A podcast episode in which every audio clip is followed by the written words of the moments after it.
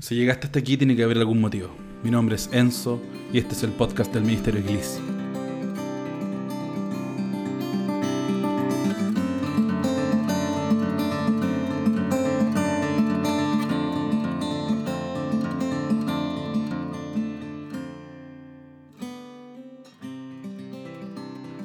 Vamos a presentarle algunas conversaciones que pretenden aportar la reflexión acerca del cristianismo, la vida en comunidad, el arte y la creatividad. Esperamos que disfruten escuchando tanto como nosotros disfrutamos haciéndolo. Sean bienvenidos al podcast del Ministerio Glis.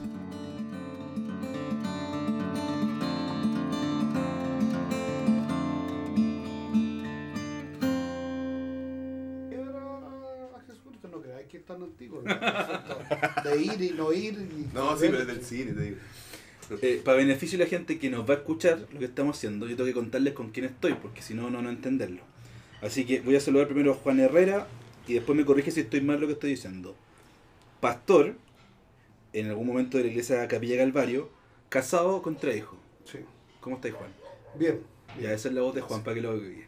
Lo que sonó delante fue la puerta de la casa del dueño casa, que estamos en la casa de Julio Loaiza. eh, perdón, Julio Orlando Loaiza Sáez. Ah, ya. Porque hice mi trabajo como eh, entrevistador. 41 años, abogado, Ya. dos hijos. sí. ¿Ya? ¿Cómo estáis, Julio? Bien, bien. Muy, muy bien. Ya, Estamos en la casa de Julio. Y la que nos sirvió recién una eh, Coca-Cola heladita fue su hija mayor, eh, la Josefa, que tiene hoy día cuánto? 13. 13. Ya. Eh, ya tení esc- escopeta y cosas así, ya, ya compraste, ¿no? Sí, hay. Hay escopetas, ya. Para la gente que conozca a la hija de Julio sepa que hay, dos cañones. hay escopetas. Dos cañones. Fantástico. Julio, eh, solamente va a provocarte, solamente va a provocarte antes de entrar en materia, ¿ya? Eh, un cliente le dice a un famoso abogado, le dice, ¿puede contarme por favor cuánto, cuánto cuesta su servicio? El abogado le dice, por supuesto, yo cobro 200 dólares y le respondo tres preguntas. Entonces le dice, eso es un poquito caro, ¿no cree usted? Y le dice, sí, lo es.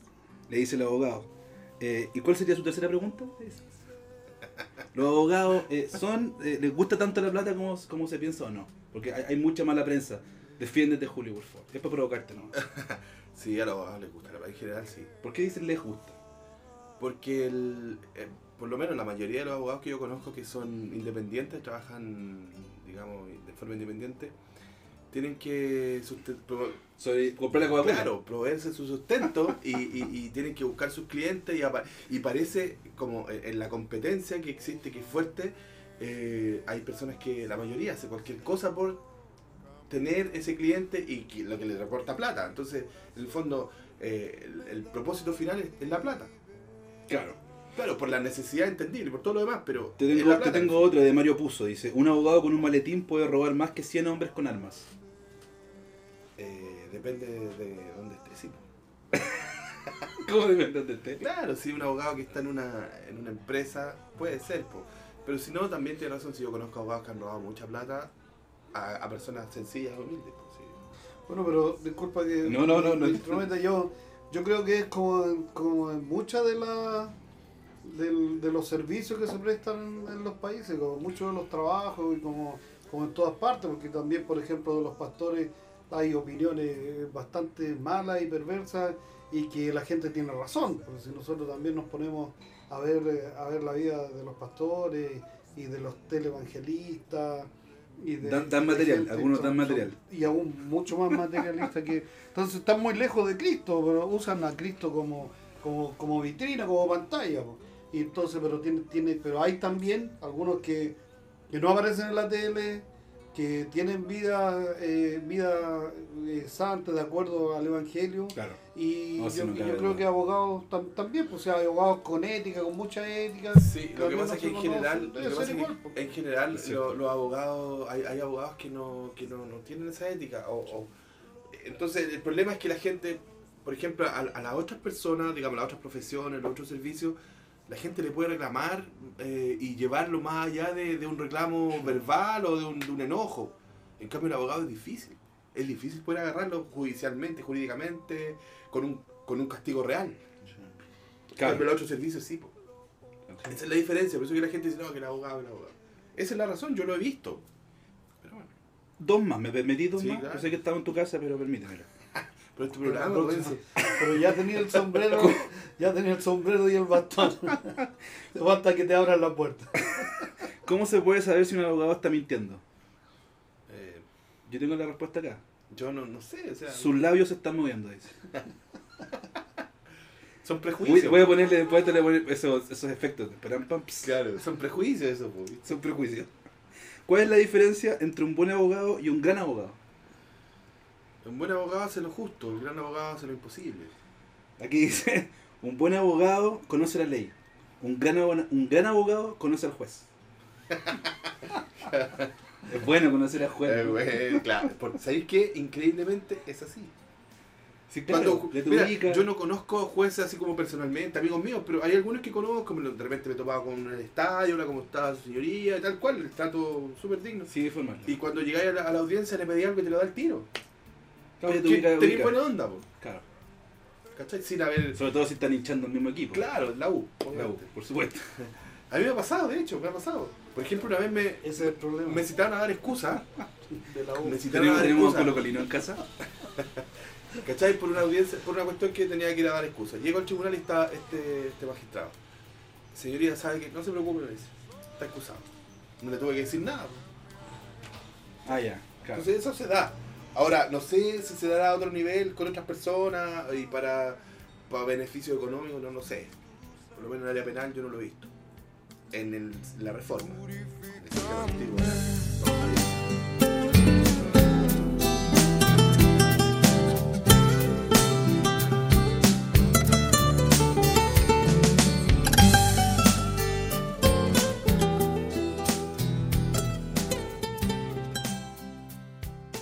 Motivo, Julio y, y Juan, de mm, poder establecer esta conversación, eh, el podcast está enfo- enfocado a intentar juntar algunas cosas que a veces no se juntan en la historia de la, de las comunidades cristianas, que tienen que ver con el pensamiento creativo, artístico, o, mm, eh, sí, el arte en general eh, y la experiencia cristiana. ¿ya? eh, hay tradiciones, hay iglesias que han utilizado cosas que tienen que ver con, con ese tipo de herramienta para el evangelismo o también para la propia eh, interpretación de lo que eh, dentro del cristianismo. Conversando con Julio, me contó que ustedes habían tenido alguna vez una experiencia que en alguna medida juntaba esas dos cosas con la comunidad, con la gente eh, de a pie. Eh, me gustaría que ustedes me pudieran contar, me parece que eso fue como el año 98 en el contexto de espacios de carrete, Bellavista. Bueno, Villavista sigue siendo un, un- un espacio, Sí. un espacio de, de carrete. Pero sí, en realidad nosotros tuvimos, no, no recuerdo yo malo con la fecha, un Perdón, grupo, un perdón, grupo de te evangelismo. interrumpo, hago lo que no es cassette, pero ya que estamos, Sí. hago eso. Sé que el año 98, porque antes de llegar estuve con la, conversando dos minutos con la esposa Julio. Ah, ya. Y me dijo que en el contexto del ejercicio de ese ministerio, Julio conoció a su esposa. Ah, era, era una fecha importante. Entonces ella tenía clarito que el año 98 Ya. estaban trabajando O en Bellavista hecho- porque conoció a Julio ahí. De hecho, el grupo fue de bendición. No, para él, pero imagínate, imagínate. Claro, mucha bendición. Claro, lo que pasa es que existen dos etapas de este, de este movimiento, de, o sea, de este, de este evangelismo, de este ministerio. Ujú. Eh, eh, yo voy a el Juan te voy a contar esa parte porque él la vivió.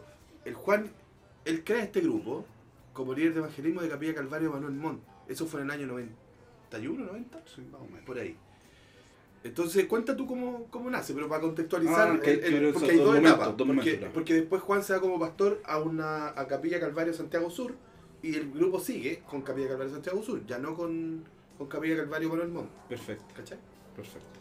Bueno, a ver, uno siempre trata de que, de que para que la gente pueda lo- lograr entender y, y, uno trata de explicar largo desde los principios para poder, eh, Sí, pues, poder sentido. entender. El asunto es que a veces se forma tan latoso la- el comentario, la conversación que la gente no llega a escuchar nada. Pero lo- los tiempos eran distintos ahora, los tiempos estaba viviendo. Esos tiempos estaba viviendo, eh, eh, no había democracia aquí, entonces eso muestra un ambiente distinto. Por ejemplo, yo recuerdo ya de, de- de hace muchos años, cuando yo conocí al Señor, fue en el año más o menos 83, 85, por ahí más o menos. Eh, el, el país era distinto. Entonces, el evangelismo que, que yo conocí en ese tiempo, eh, yo, yo recibí al Señor en un lugar donde se llamaba Revolución de Jesucristo. Y éramos todos chascones, hippies, pelo largo, todo- no había otra iglesia como esa, ¿cachai? Entonces, ¿Dónde y, era esa y todos iglesia? hablábamos, era de, era de, de Macul. Macul. Sí, que ahora, ahora son los teocráticos, creo que Ah, perfecto. ya, con- Ese, un edificio grande. Sí, eh, claro, ya, perfecto. ya. Bueno, el, el, el, el final yo no lo encuentro muy bueno, pero, pero en ese momento, ese fue el momento pero espectacular. ya. ¿cachai? Y todos hablábamos del terrible, del... El lenguaje era muy, muy diferente también, y la forma, la música, era, era extraordinario. Yo ahí conocí al Señor. De, de- en realidad yo necesitaba al Señor, pero así a full. Ya. Si el Señor no me salvaba, yo no- nadie, nadie podía. Entonces, había, había un ambiente, un ambiente de la forma de predicar a Jesucristo ya era un poco así como, como revolucionaria. Pero Mm. yo creo que también era por, por el asunto Por el estaba- contexto. Claro. Bueno, yo estuve ahí poco tiempo, un año, después me fui a la Asamblea de Dios. ah, porque mi esposa no enganchaba con, con eso, no, no, con- no le creía al pastor. Y ella se fue a la asamblea y yo decidí ir con ella. Ahí yo estuve hartos años en la asamblea, como ocho años. Y también la forma de predicar era, era así. Nosotros teníamos un grupo de evangelismo de jóvenes y ¿qué hacíamos? Hacíamos palos con banderas. Era, era un- como una revolución. Bandera decía Vive Jesús y hartas banderas. Y, y salíamos a hacer un- a la calle, salíamos en grupos saltando, cantando, tocando. Tanto así que una vez nosotros íbamos cerca de Santiago, a Batuco, y nos juntamos como a las 9 en el centro y con las banderas. Y, y no había nadie en el paseo más. A los 5 minutos llegaron los chips así de carabineros. Claro, claro. Así, en un Una protesta. Claro, una protesta. Y llegaron y se dieron cuenta de lo que decían. Ah, y se fueron. ¿Sí? Entonces, era más o menos, más o menos se- la gente se impresionaba y veía un evangelio como, como medio loco, distinto. Entonces después ya al, al cabo del tiempo yo también estuve eh, trabajando con el pastor Eduardo Herrera en Naumada, que también él predica, aún se predica en esa iglesia, aún predica en Naumada. Entonces yo veía el evangelio de la calle que era, era muy positivo. Yo recuerdo que conocí al Señor, a la semana salía a predicar a la calle. Y de repente en el Paseo Ahumada había, había un, a, una- a un hermano que se subió, antes había como una, un, un asunto desde las plantas, Ya, donde sí, se sentaba la gente en sí, unas tazas grandes, él se subió arriba una vez y se puso a predicar a Jesucristo y la gente cuando hizo el llamado levantaba la mano y se convertía y a mí me dejó eso por impresionado. O sea, esta cuestión es una locura, si en la calle la gente quiere ser religiosa, está recibiendo al Señor y eso a mí me dejó impresionado. Sin Entonces, preámbulo, sin música. sin- Nada, nada, sí, se subió y se puso El mensaje. a, a predicar. Y después, como te digo, trabajé, o sea, conocí con el pastor Eduardo Herrera, estuve harto tiempo ahí, y después me fui para una- había un Capital. avivamiento en ese tiempo ¿Ah? aquí en Chile. Yo creo que había un Bueno, avivamiento. yo porque creo, en, yo creo en eso, en eso. Estamos de acuerdo en eso. Sí, bueno, yo, una vez yo más también estamos de acuerdo, Juan. Porque, porque había mucha gente que recibió Señor. Hoy día no, no se ve tanto, tanto así. pues, De hecho, no hay mucha gente que salga a predicar. no, Está más dura la cosa. dura. Entonces después me fui yo a, a Capilla Calvario, en donde lo que fue diferente encontré en Capilla Calvario era la forma de enseñar la escritura. Por ejemplo, en Capilla Calvario se enseñaba la escritura capítulo por capítulo, o sea, se- sistemáticamente. Y donde yo siempre estaba acostumbrado era temáticamente por tema. Sí, claro. Entonces, el estudiar la escritura sistemáticamente a mí me, me- también me revolucionó. ¿Sabes por qué? Porque cuando uno enseña la escritura sistemáticamente, o sea, eh, temáticamente, uno está siempre pensando qué querrá el Señor que yo predique o que yo enseñe el domingo. Sí, porque hay una selección Ya, de un claro, tema. de ahí me estoy hablando. Pero casi siempre la persona que enseña está pensando qué pasa en la iglesia. Entonces Mm. estamos, estamos bajo de dinero, entonces bueno, voy a buscar un capítulo, un versículo en donde va a hablar de dinero.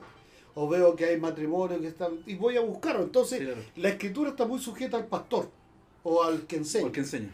En cambio, enseñar la Biblia sistemáticamente, uno parte enseñando el capítulo 1 y el otro domingo el capítulo 2 y el otro domingo el capítulo 3. Entonces, el que enseña está sujeto a la escritura y no la escritura al que enseña. ¿Entendí? Y todo el mundo sabe que el otro domingo toca el capítulo 3 y, y lo puede estudiar, lo puede anticipadamente. Eso a mí me, revol- me revolucionó.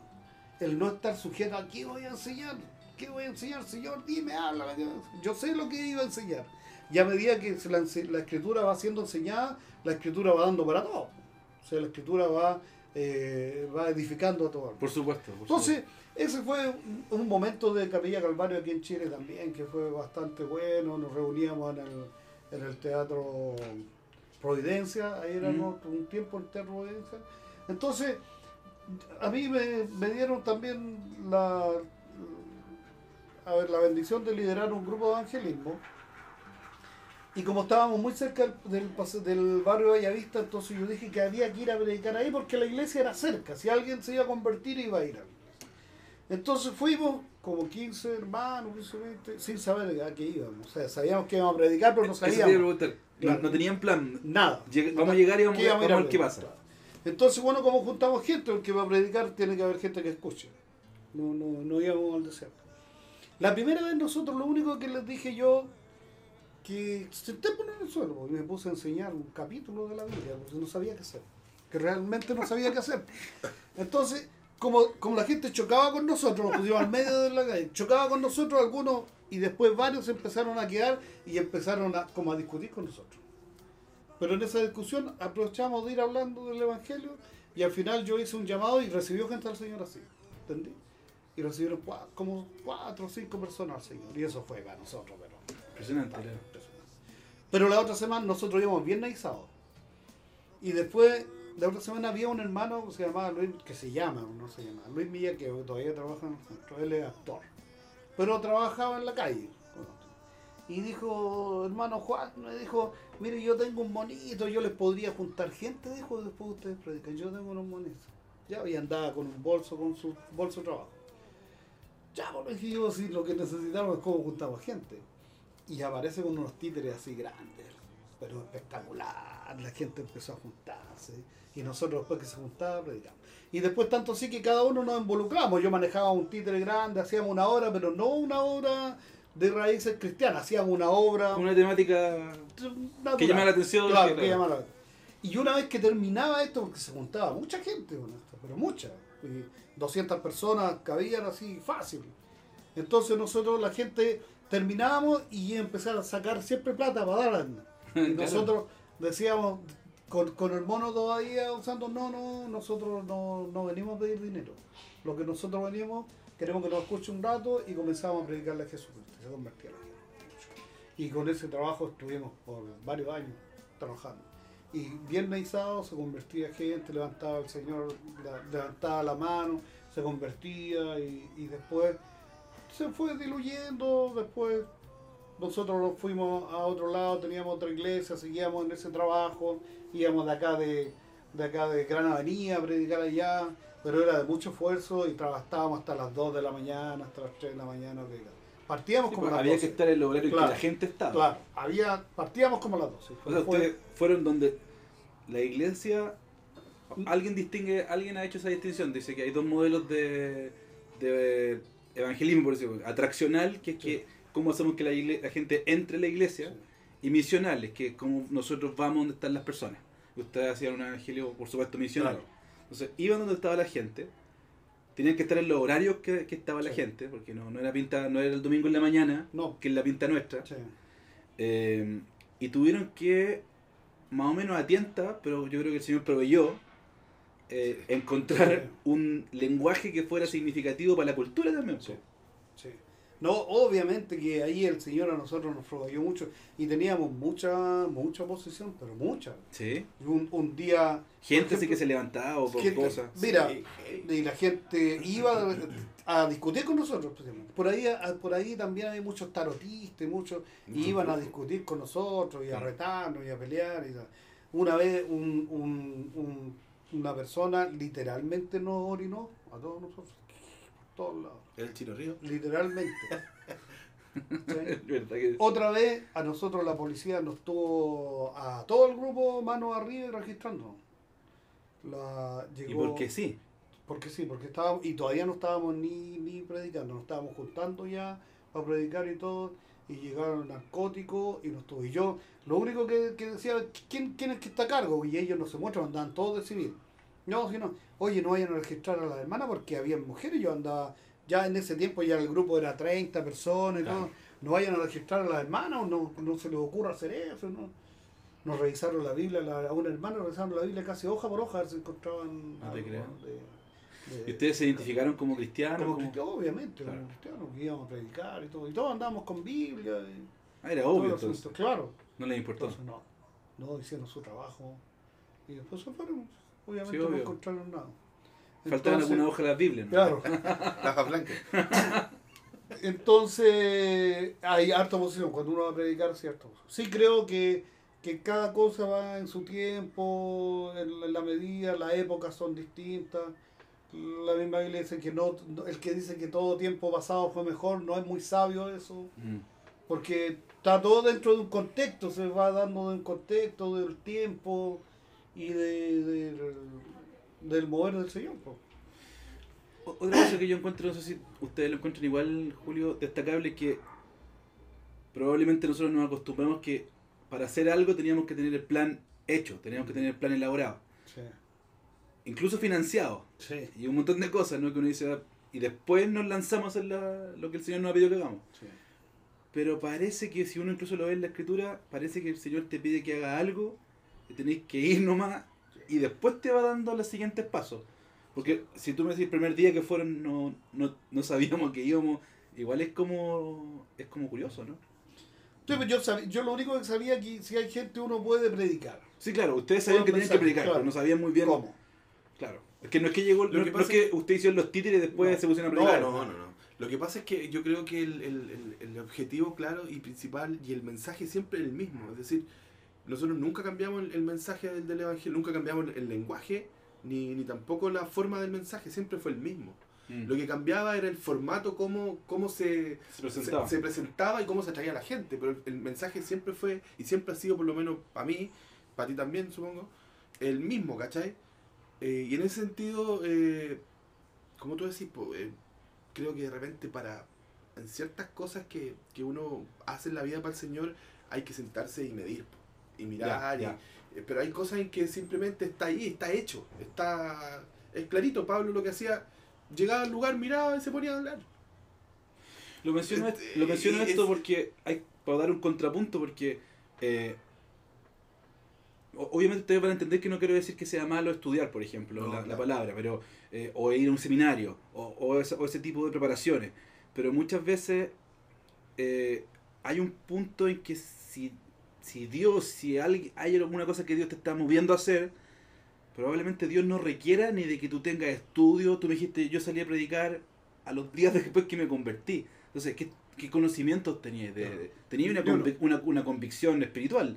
Pero si alguien te decía, oye, eh, ¿tú qué pensás acerca de las cartas de Pablo? Que no tenía idea. eh, Nada. Nada. Nada. Entonces, creo que hay una, hay una, hay una cuestión que hay que conversar porque me doy cuenta que muchos de los jóvenes de ahora que tienen un llamado o algo, dicen, ah, si yo tengo un llamado, voy a tener que ir a estudiar, así, voy a tener que, qué sé yo.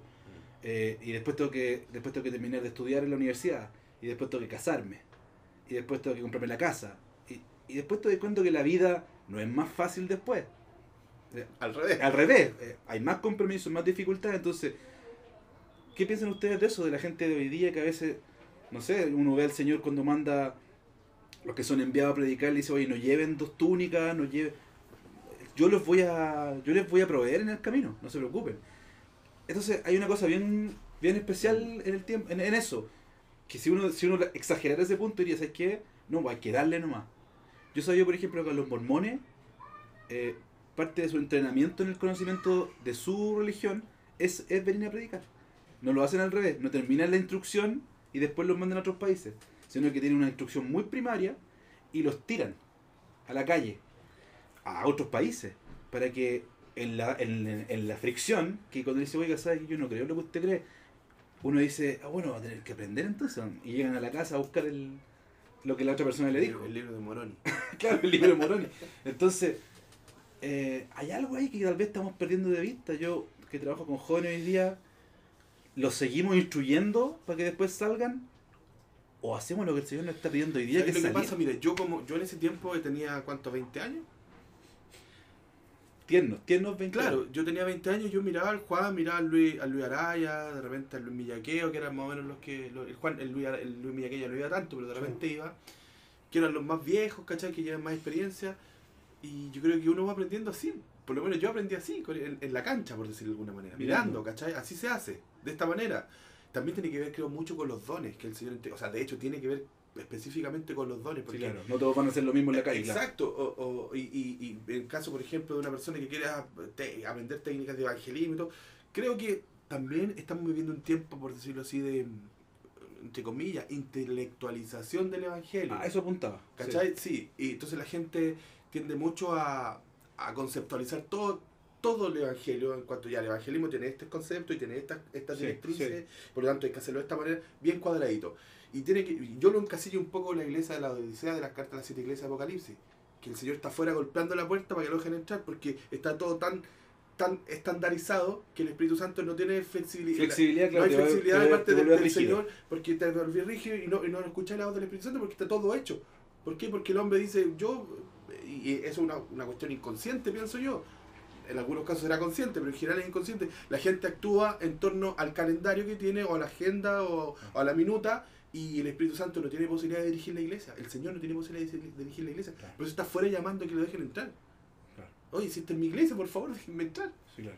Para poder dirigirla. Déjeme dirigirle. Exactamente. Cristo en la cabeza. Entonces, eh, creo que sí, estoy de acuerdo con eso. Pero el- la escritura, eh, yo creo que, o sea, lo principal en un, en un, en un cristiano eh, es conocer la palabra, porque el Señor dijo, escudriñe la palabra porque a ustedes os parece que ahí está la vida eterna. Sí, claro. Y esta es la vida eterna, que le conozcan a ti y a su Hijo Jesucristo, al Padre del Hijo Jesucristo, ¿no es cierto?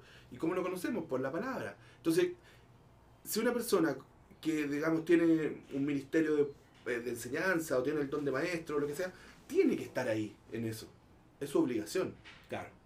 Pero una persona Para que... haga, haga lo que sea necesario cuando corresponde en su don. Exactamente, exactamente, para que Pero, su... pero convengamos que el mensaje de la cruz, el mensaje de Cristo, es sencillo. Pues, Es tan sencillo como lo- para que todo el mundo lo entienda. Y es loco. Es locura, claro. Es loco. Y además Pablo dice que, que para, para, los, para los intelectuales, que en ese tiempo eran los griegos, Exactamente. era, era una tontería, era una locura. ¿Qué es esto? Sí, eso decía. De hecho, cuando Pablo predicó en Atenas, nadie se convirtió. Lo querían escuchar porque es una doctrina nueva, decían. ¿Cierto? En hecho por- aparece que cuenta eso. comezón, ¿no? Eh, Por- claro, y escucharon y no. ah, este, Está loco. Ahí nomás. Exacto, porque ellos, claro, buscaban sabiduría. Pero creo que en Chile, por lo que uno ha visto, eh, y y el- el- los cristianos han, han subido un peldaño, por así decirlo.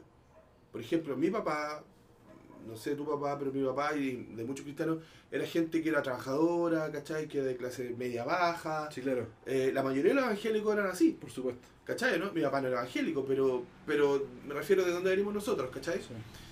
Eh, los cristianos de hoy, nosotros, yo por ejemplo, tú, profesionales, tus hijos, mis sobrinos son profesionales, todos. Entonces, eh, hay una, como socialmente hablando, hay una Sí, escala sí, superior. ¿cachai?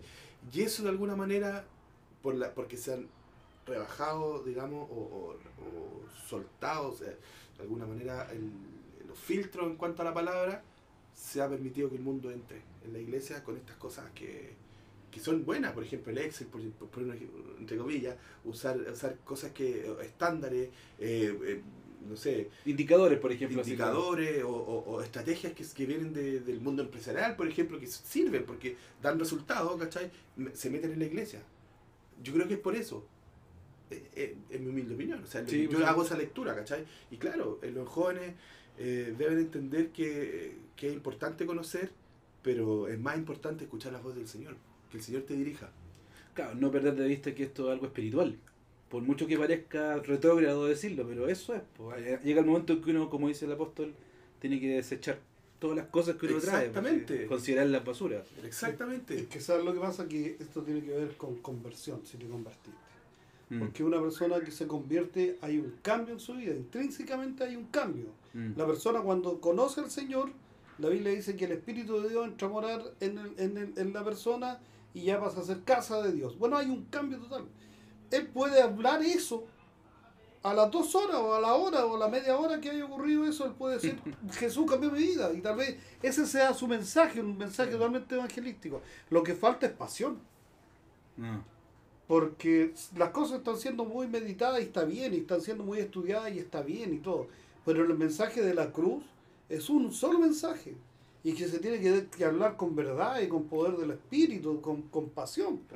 Yo recuerdo haber tenido amigos que querían predicar y no, no habían qué hacer. Y se paraban en el metro y se ponían a predicar. ¿Entendí? Que una se bajaban, casi como una y a veces reacción. hasta con un poco así, ah, cargado de vergüenza, pero ellos predicaban. Porque querían, porque querían predicar, tenían la necesidad de predicar. Entonces, y lo mismo le pasó a la iglesia, la iglesia del, del Nuevo Testamento, la, la primera iglesia. Ellos predicaban a, a, a pesar de que, de que ellos eran perseguidos, a pesar de que perdían su familia por ser cristianos, a pesar de que los encarcelaban, los mataban, los tiraban a los leones y todo, ellos seguían predicando igual, había pasión.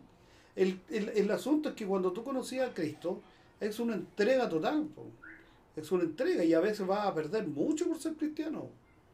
Claro. Y cuando uno, cuando uno es cristiano no lo reciben bien en todos lados, al contrario. Tú tienes problemas en grandes partes. Y a veces te detestan, tu propia familia te detesta. El Señor dijo, oye, los enemigos van a ser los de su propia los de su propia casa. Entonces, lo que falta es vivir un cristianismo de verdad, real, en el cual yo, yo realmente entrego y a lo mejor voy a perder mucho, y a lo mejor, pero voy a, voy a perder mucho en lo que la- la- los ojos humanos eh, eh, le están viendo como pérdida, pero estoy ganando para lo eterno. Claro. A eso me refería adelante yo un poco, porque tú lo explicaste sin, eh, cuando se dije y se, se, relaja- se relajan un poco lo- lo- lo- los filtros de de- en cuanto a la, a la palabra y a lo que es del mundo, porque muchas veces nosotros, y a mí me ha pasado, lo, lo digo, eh, uno de repente no dice nada por, por no ser Disruptivo, molesto. O, o- y con la gente que no es cristiana, ¿cachai? Sí. Me refiero. Así que pa- pegando con la Biblia. Exacto, no sé. eh, y se relaja de alguna manera uno. Hay personas que hasta se deslizan, uno también le puede haber pasado. El Sí. tema es que hay un hay una, una falta de, no sé si de fe, pero o de madurez, puede ser. Pero hay que identificar, como tú decías Mm. delante, identificarla, exponerla para poder destruirla. po. Porque son cosas que nos van quitando poder, quitando pasión de parte de Dios y, y poder para poder, eh, para tener, eh, digamos, la convicción y, y la valentía de, de predicar al Señor abiertamente. ¿Será que, a ver, qué piensa Julio, qué piensa eh, Juan?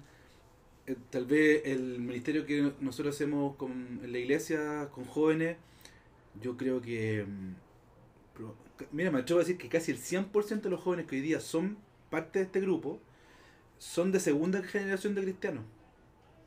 O sea, son hijos de cristianos, Sí. como la Josefa. Entonces, su experiencia fue súper distinta. No hay un punto culmine en que yo diga, sabes que yo estaba, como tú lo, lo describiste, eh, bien eh, claramente y de manera bastante sugestiva. Si yo no aceptaba al Señor, yo me, yo me, yo me perdía. Yo creo que todos entendemos más o menos por dónde podría haber estado tu camino. Sí, Entonces, pero estos cabros no, sí. estos cabros nacieron ahí, están ahí, y, y entonces su relación con el Señor es distinta. Como que una conversión en cámara lenta. ¿Cachai? No hay una conversión de un día, sino que hay una conversión en cámara lenta. Entonces no hay un punto en que ellos digan, oh, yo antes pensaba una cosa y ahora pienso otra. Es una conversión, tal vez el, el mejor ejemplo es como en cámara lenta, como que lo veo en mi hijo, así Mm. como que el tipo está ahí, empezó a ir a la iglesia, la cuestión, y de repente empezó a decir cosas cristianas y de repente el Señor entró a su corazón. Pero si le preguntáis qué día él aceptó al Señor, tal vez no sea como tú que tú tenés la fecha exacta. Pero pasa lo siguiente también, que lo que pasa es que se cree o se piensa, o mucha gente que solamente porque los papás son cristianos y ellos nacieron de papás cristianos, ellos son cristianos. Sí, sí, sí. Se tiene mucho la idea de eso. Pero ellos tienen que llegar a un punto en que tienen que convertirse. Porque sí tienen que tener un cambio y una relación con el Señor. Y hay mucha gente que, que va llevando toda su vida su cristianismo y nunca tiene un encuentro con el Señor. Porque ha creído que es cristiano. Y no se ha convertido nunca. ¿Cómo lo, ¿Cómo lo ve usted? Las personas que servimos a esos niños deberíamos plantear momentos de verdad, por decirlo de alguna forma, como Sí, se yo- plantea en la calle, como ¿quién quiere aceptar al Señor Sí. hoy día? Plantear esos momentos de verdad. Porque, porque todo, oye, ellos también pecan y tienen problemas. Lo que, Sí, pasa, demás, es que, demás. lo que pasa es que los papás creen que, que los, los hijos de ellos, porque son sus hijos, ellos son santos. Y no es así, porque ellos se relacionan en los colegios, se relacionan a través ahora de, de la, de la comunicación, se relacionan mucho y, y reciben mucho de, de- No están en una burbuja, están dentro de un mundo. Mm. Entonces ellos sí tienen que convertirse al Señor, tienen que entender que el Señor es, es- es su, su Salvador.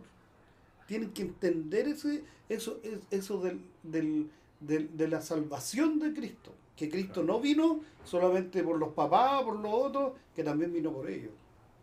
Claro, Porque no hay ni uno. Personalmente. Claro, la Biblia dice que no hay ni uno, no hay ni uno bueno. Claro.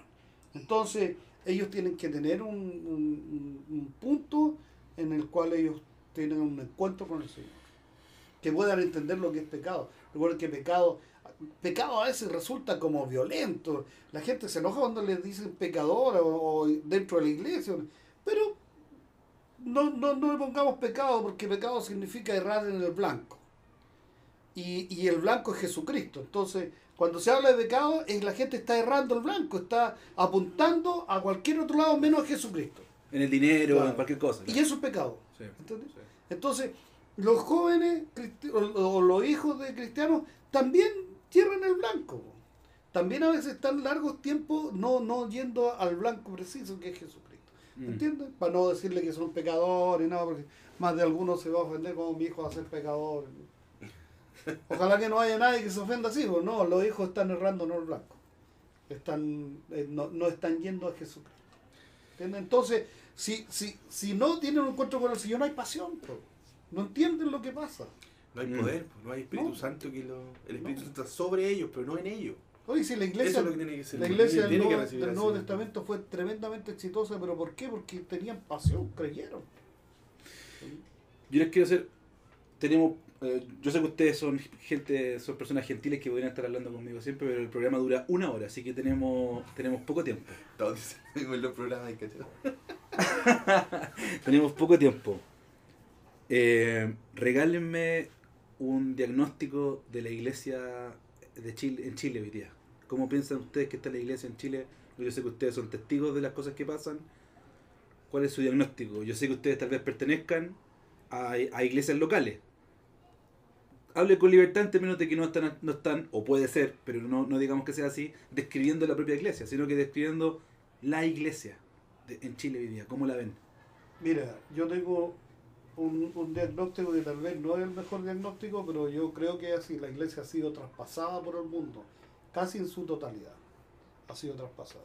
La iglesia, hay mucha falsa doctrina dentro de la iglesia, como la superfe, como la iglesia del, del, del, del dinero, en donde todos dicen que son hijos del rey, y como son hijos del rey tienen que vivir como rey. El Señor jamás enseñó algo así, jamás. Cuando le dijeron, Señor, vamos y te seguiré, le dijo, vengan y vean. Los, la- los pájaros, dijo, tienen su nido, las zorras tienen su cueva, y yo no tengo dónde recostar la cabeza. El Señor dijo, mi reino no es de este mundo.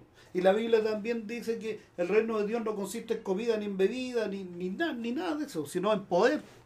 Juan, Entonces, tú usaste el concepto de, de la iglesia ha sido traspasada por el, por el mundo. por el mundo. ¿Eso significa que la iglesia está, para no poner palabras en, en tu boca, mal, enferma? eh, si, si seguimos la analogía al cuerpo, ¿no? Como- Está enferma, está mal. Ya. porque están, han recibido el mundo y están viviendo el mundo y quieren ser exitosos como el mundo. De hecho, por ejemplo, un botón basta de, de muestra, por ejemplo, hay cantantes cristianos que le han dado Grammy. Sí, claro, han llegado a tener Grammy. reconocimiento. Ahora, ¿quiénes son los que dan los Grammy? No son cristianos. Señor, La industria, claro. Entonces, el mundo, el mundo lo está aplaudiendo.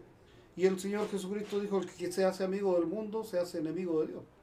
Él dijo que si a mí me, me aborrecieron, a ustedes le van a aborrecer. ¿Entiendes? Entonces, le dijiste mío, si alguno ama al mundo y las cosas que están en el mundo, el amor del Padre no está en él. Jamás, jamás el mundo va a aplaudir a la iglesia o va Mm. a aceptar a la iglesia. Al contrario, el mundo, es- generalmente, Satanás es oposición a la iglesia. Mm. Entonces, si, si el mundo te está aplaudiendo y te está recibiendo, algo no está bien. Algo Es un bien. síntoma Muy perverso. Julio, la misma pregunta. ¿Cuál es tu, Yo opino, tu diagnóstico? eh, opino bien parecido al Juan, pero eh, en cuanto a que, mm, como decía antes, creo que, como lo explicaba, y tiene- creo que tiene que ver con eso en cuanto a que las personas, los- el cristianismo o los cristianos eh, tienen más conocimiento, tienen más, más estudios, tienen más acceso a, a herramientas que tal vez antes no se tenían y, y esas Mm. herramientas que se, que se pueden usar lícitamente se han elevado a la categoría de, de que, digamos, es posible frente a, a la doctrina de la palabra. Y hay muchas cosas que no son compatibles. Y, y, y eso en el fondo va, va debilitando eh, la pasión, va debilitando la devoción por la, por la escritura, por los directrices que el Señor entrega. Eh, entonces, creo que la iglesia, al dejar eso, al dejar ese baluarte, o, eh, esa espada, la escritura mismo señala que la palabra es la espada, ¿cierto? La espada es para atacar, para defenderse y para atacar, ¿cierto? Es una, herramienta que usaba la gente antes para guerra, no sé, es algo que te sirve para protegerte y para atacar también. Entonces, si nosotros dejamos la espada como iglesia, no podemos, no podemos defendernos. ¿Cómo nos vamos a defender frente al enemigo si no tenemos la espada? Vamos a tener un escudo, a lo mejor podemos aguantar el primer golpe, el segundo, pero después el escudo se te cae. Porque no tenían que con, qué, con qué sustentarlo, ¿cierto? Creo yo. Entonces, explicando la situación de la iglesia en el día de hoy, creo que eh, el Señor ya lo dijo, y delante también lo cité, eh, es la carta a la iglesia de la Odisea. Lo describe muy bien. También creo que las otras seis cartas existen en el día de hoy, lo hemos conversado con Juan, eh, iglesias donde eh, se manifiesta, digamos, o se, o se, se tipifican, por decirlo así, se entran, entran en, en el tipo de, de, las, de las seis iglesias que hay. Pero en general el diagnóstico es en la iglesia de la Odisea, donde el Señor no dirige, donde el mundo ha entrado, porque eso es lo que dice la carta de la Odisea, el Señor está fuera y ¿quién está dirigiendo el mundo? Si, si no está el Señor, si se ha ido, solo hay dos reinos, no existen más. Entonces, la iglesia está gobernada por por el mundo, se ha traspasado. Entonces, eso en el fondo... eh, Mm. Frente a esa realidad, probablemente de los últimos 15, 10, 15 años, al menos yo conozco cierta experiencia porque la he seguido, no presencialmente, pero la he seguido, he seguido las personas que han escrito al respecto de eso, eh, particularmente en Estados Unidos, hay como una especie de, movimiento alternativo, por decirlo de alguna forma, que sale de estas grandes iglesias y busca alternativas, nuevamente decir la palabra, para reunirse en casa, para... eh, cambiar la liturgia a una forma eh, distinta, para de alguna medida horizontalizar la iglesia, donde sean como le llaman comunidades de fe, que ya no es una cuestión tan jerárquica, tan rígida. ¿Ustedes tienen algún conocimiento de eso? ¿Qué les parece eso? Mira, yo, por ejemplo, conozco la, la gente de Jesús, que es de los años 60. Más antiguo. Claro. Eh, de ahí nació Capilla Calvario, a propósito, en Estados Unidos. La capilla Calvario así como de Chuck Smith. así Sí, de- él, ya, él- él creó la gente de Jesús, pues, de hecho. ya. El tema no, yo creo que el tema no va por, por la forma, no va por, digamos, sea una mega iglesia, sea reunión en casa. Yo creo que no va por ahí, porque creo que el Señor, como alguien tú parece que decía delante, tiene una visión para cada iglesia local, tiene un, propósito para cada iglesia local y, y tiene la cantidad de gente para esa iglesia local. ¿No es cierto? El Señor dijo que él iba a añadir cada día a los que han de ser salvos. Sí. Entonces el Señor va ordenando su, su iglesia. Yo creo que no va por ahí, yo creo que va por, por el deseo del corazón del- de, la- de los líderes de la iglesia de que la gente sea edificada en Cristo. No edificada en su en sus intereses, no edificada en lo que yo creo que está bien, sino que edificada en Jesucristo. Es decir, que conozcan al Señor, que, se, que puedan ser amados ahí, ¿cierto? Que el amor se pueda manifestar de forma genuina, donde se pueda uno eh, desnudar abiertamente, ser carta abierta, leída por todo, como dice Pablo, y, y si, y si alguno hubiera cometido pecado, bueno, confiesa a su hermano, cada Pero- uno pero su un, pecado, digamos. un montón de las cosas que tú mencionas que son prácticas de la iglesia son a veces se, dan con cierta dificultad en iglesias que son más jerárquicas, eh, donde la palabra está capturada por solo una persona, por ejemplo, donde, donde lo- las personas son tienden por por eso me refería al Mm. modelo, porque las personas tienden a ir a esos espacios y, y los espacios están diseñados para ser espectadores de una cosa que va a suceder donde ellos son espectadores pasivos de una entonces por eso creo que hay Mira, gente que ha dicho, yo- ha dicho el modelo Lo que pasa el es que- modelo es importante también Claro, pero es que por eso te digo, hay gente, por ejemplo, hay gente que no le va, no le va a satisfacer una cosa así. ya ya ¿Cachai? Entonces, puede haber otra iglesia donde sea más Horizontal. horizontal, Te ¿cachai? entiendo, te entiendo. Pero hay gente que sí le va a satisfacer. Hay gente que va a escuchar esa palabra, eh, digamos, de ese que está capturado por ese tipo, esa persona que... Pero si esa persona, el único que enseña, tiene un corazón de servicio, tiene un corazón que de verdad quiere que la, la gente aprenda del Señor, es honesto al estudiar la Escritura, No, es honesto al enseñarla, digamos, honesto en el sentido que no oculta nada Sí, claro. y que quiere glorificar a Cristo, sí, claro. y esa persona va a enseñar a esas personas que están ahí y esas personas van a multiplicarse en forma natural, eso, creo yo.